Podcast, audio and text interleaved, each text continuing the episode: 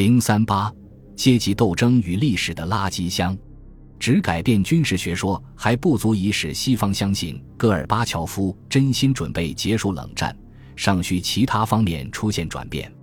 其中最重要者莫如马克思主义的阶级斗争学说。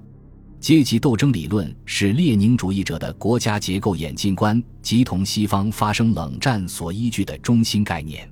没有它，冷战的理由就不复存在，一党专政的理论基础也就随之消失。根据马克思的理论，基于各自在生产方式中所处的地位，社会被分成了不同的阶级，各阶级为在社会中取得支配地位，注定就要发生斗争。而最终的胜利者将是人数众多并处于被剥削地位的阶级及无产阶级。在此基础上，他将建立其对社会的专政，消灭其他阶级，最终在地球上建立一个共产主义天堂。共产党作为无产阶级的唯一权威代表，被赋予对全社会实行专政的权利。可以想象，一九一七年布尔什维克革命之后的苏联就是如此。只是纯粹的共产主义阶段尚未来到，但曙光常在。用这条阶级斗争理论来处理与非无产阶级专政国家的关系，其含义是很明显的。这些国家可能还处在资产阶级或封建地主阶级的统治之下，这种统治注定要被胜利的无产阶级所推翻。因此，任何与非共产主义政府的联合或合作安排只能是暂时的。一旦其策略依据消失，就要摒弃这种联合或合作。和时代所需的和平共处，并不意味着在国际范围内阶级斗争的结束，只是表明当时有必要采取战争之外的斗争方式。七十年代，西方与苏联之间曾出现过短暂的缓和期，即使这时，勃列日涅夫领导集团也向苏联公众清楚表明。一九七二年反弹道导弹之类的军控协议的签订，并不意味着阶级斗争理论有所改变。那时经常出现的口号是在意识形态领域没有什么缓和期。虽然上层官员在亲近属于资产阶级的西方人，但是苏联社会作为一个整体是封闭的。政府采取措施防范西方思想的腐蚀，如严禁出国旅游、控制新闻媒介、干扰外国电台广播等等。不仅如此，这种以阶级斗争为纲的思想观念，还为支持非洲、拉丁美洲和亚洲的革命斗争以及1979年进军阿富汗提供了决策的理论基础。尽管现实与这个理论并不相符，但上述行动却被勃列日涅夫集团看作是为了阶级的团结而采取的，因而也是合法的行动。如果上述行动能够成功，那就会增强他们的实力。提高他们的威望，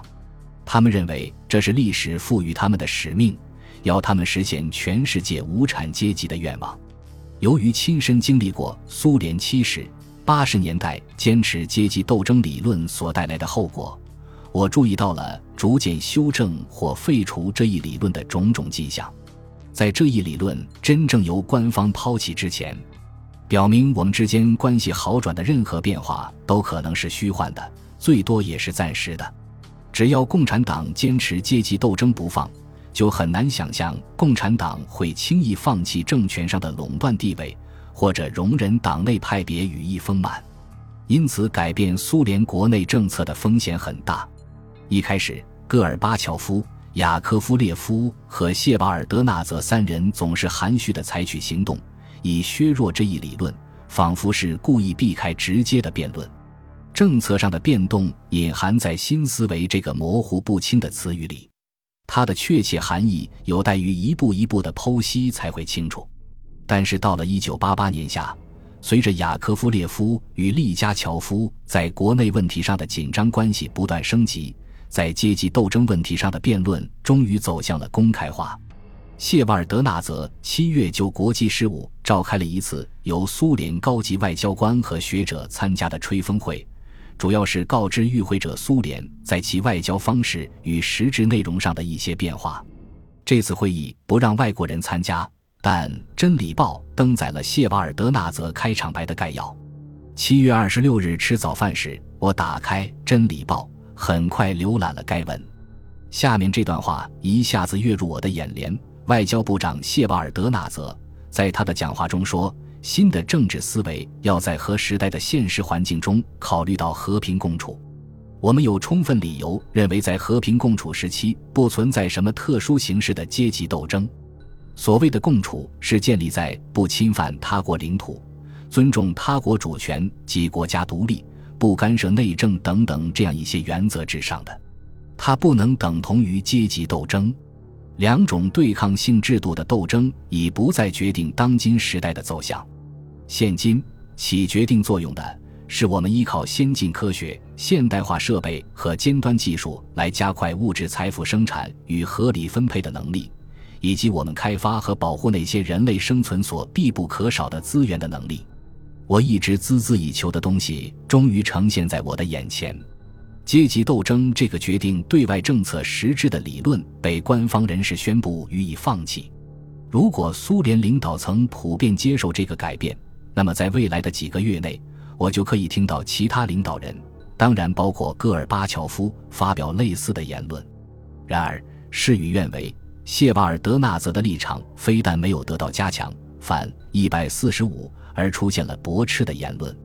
就在外交部那次会议之后不久。利加乔夫访问了高尔基，这是位于伏尔加河上的一座古城，因它是该地区国防工业的中心，所以禁止外国人参观。传统上，该城称作下诺夫哥罗德，不过至今还未恢复旧名。利加乔夫利用这次访问的时机发表言论，驳斥谢瓦尔德纳泽的观点。《真理报》八月六日报道了利加乔夫的讲话。利加乔夫在讲话中最直言不讳地维护着阶级斗争这个传统思想。我们的出发点是国际关系中的阶级特性，在这个问题上的任何其他解释只会造成苏联人民以及国外朋友们的意识混乱。积极参与人类所面临的共同问题的解决，绝不能人为地用来作为停止社会和民族解放斗争的理由。利加乔夫是想鱼和熊掌兼而有之。方便时就一起解决共同问题，平时只要有可能就推行冷战策略。外国大使们一般不把一场意识领域里的争辩写进自己的报告里，这不是一个合适的话题。尽管我们的使馆人员向华盛顿详细的报道了莫斯科在意识领域里的辩论，但似乎只有研究共产主义事务的专家们给予了重视。对于天性讲究实际的美国政客来说，这种争辩没有什么意义，只不过是穷究一些深奥的理论问题而已，与真实生活没有明显的瓜葛。在他们看来，这种争辩就像中世纪神学家们的唠叨，不会伤及他人，只是徒费时间而已。讲究实际的人们最好不要理睬。在这种态度下，我们从未接到任何指示，要求我们同苏联官员一起探讨或阐明共产主义思想的一些观点。不过，我们一点也不感到奇怪，只是我总觉得这场辩论的结果将会决定事态发展的命运。我想让苏联领导人知道，我们中有些人对事态的发展非常感兴趣，并认为其结果将会影响我们对戈尔巴乔夫改革诚意的信心。因此，我决定下一次遇到谢瓦尔德纳泽时，一定与他探讨这个问题，不是作为官方的探寻，而是个人之间的交流。事有凑巧，为了向谢瓦尔德纳泽传递国务卿舒尔茨的一些口信，我在八月八日就与他见了一面。会见是在晚上进行的。这时，谢瓦尔德纳泽不像白天那么忙碌，他是出了名的夜猫子，常开夜车。我说完正事，就把谈话引向那个话题，并解释说，向华盛顿阐明莫斯科发生的事情是我的职责，因此表述时我要力求精确。我说，我已把他的有关阶级斗争的讲话作为一个可喜的迹象向华府做了汇报。可现在我又注意到了利加乔夫在高尔基的言论，我不知道他的观点是否代表着整个苏联领导层的看法。我请他帮忙，使我对目前的形势有个更清晰的理解。谢瓦尔德纳泽向来不喜欢搪塞敷衍，但是在这个问题上，他还是有点不习惯与我进行讨论。这毕竟是国家内部的争辩，他在座椅里不自在地挪动着身体。他向我保证说，戈尔巴乔夫的观点具有权威性，戈尔巴乔夫已明确说过，他们压倒一切的任务是避免核战争。阶级斗争是在国家内部出现的东西。他评论说，李加乔夫的言论肯定是指这个意思。我根据《真理报》的报道向他说明，利加乔夫很清楚地指出，阶级斗争是作为处理国际关系的指导原则。于是，谢瓦尔德纳则避开我的话题，间接地肯定了这种争论。他说道：“好吧，你们的政府领导人不也常常出尔反尔吗？温伯格与舒尔茨的观点有时就不一致。”他在最后向我担保说，苏联政府对用和平的方式来解决争端抱有坚定的信心。我向谢瓦尔德纳泽提及利加乔夫的讲话，目的并不是为难他，而是为了加强他在苏联国内这场辩论中的地位。不过，前提是他得利用我的看法，向他的同僚们挑明说，美国了解这种争辩的含义，继续坚持阶级斗争理论会使两国之间的关系改善变得步履艰难。我认为这么做没有什么不妥，究竟会不会出现这种情况，我当时心里也没谱。然而，就在一周之内，亚历山大·雅科夫列夫在立陶宛的维尔纽斯对利加乔夫的讲话做出了反应，没有指明。他对这条马克思主义的基本原则重新做了明确的解释。他用哲学术语做演示，而且不时选用复杂的句型。不通过反复的阅读，不能完全掌握它的含义，而且只言片语的摘引也无助于理解。下面引用的这段话是他争论的中心部分。我在翻译成英语时，力求做到准确，防止核威胁，以和平的名义裁军，以安全的名义相互信任与合作，关心人类的生存。所有这些都是当今世界所要完成的任务。但是，如果我们在历史的范畴里进行思考，完成上述任务只是公正地、民主地、合理的解决人类面临的所有其他问题的一个主要的、最根本的前提。这些问题包括减少饥饿、维护生命赖以存在的地球环境、合理利用地球上远非取之不竭的资源。人类共同利益不是哪一位思想家在象牙塔中通过苦思冥想而假设出来的抽象的哲学范畴。在我们这个时代。当整个地球似乎已小的不可思议之时，当人类的命运与历史只要按一下按钮就会结束时，当不用几个时辰，全球五十亿人便对某一事件家喻户晓时，这个人类的共同利益就是具体而又生动的了。这些却是全人类的利益所在，这也是我们的利益所在，因为我们是人类的一部分，而且还是推动人类社会进步的最重要的因素之一。把人类凝结在一起的正是这些利益，这意味着他们能够超越几个世纪以来阻碍人类文明发展的那些力量，即分裂、矛盾、对峙以及战争。正是这种共同利益将使对立各方走到一起。因为当哲学的、抽象的、历史的分类与纯粹实践的、世俗的、日常经验的东西融合在一起之时，这种共同利益便使个人的利益融入到了大家的利益里。因此，马克思主义是从历史观的角度，从所有人类发展的前景出发，是对人类共同利益的诠释。它不是只考虑哪一个国家或哪一个阶级、民族、社会团体的利益，它把那些受剥削的社会最底层的利益放在首位，并在特定的社会结构里将之单独作为一个阶级划分出来，以承担解放人类的历史使命。我们能说社会主义的缔造者们是以这个阶级的利益来对抗所有其他阶级的利益吗？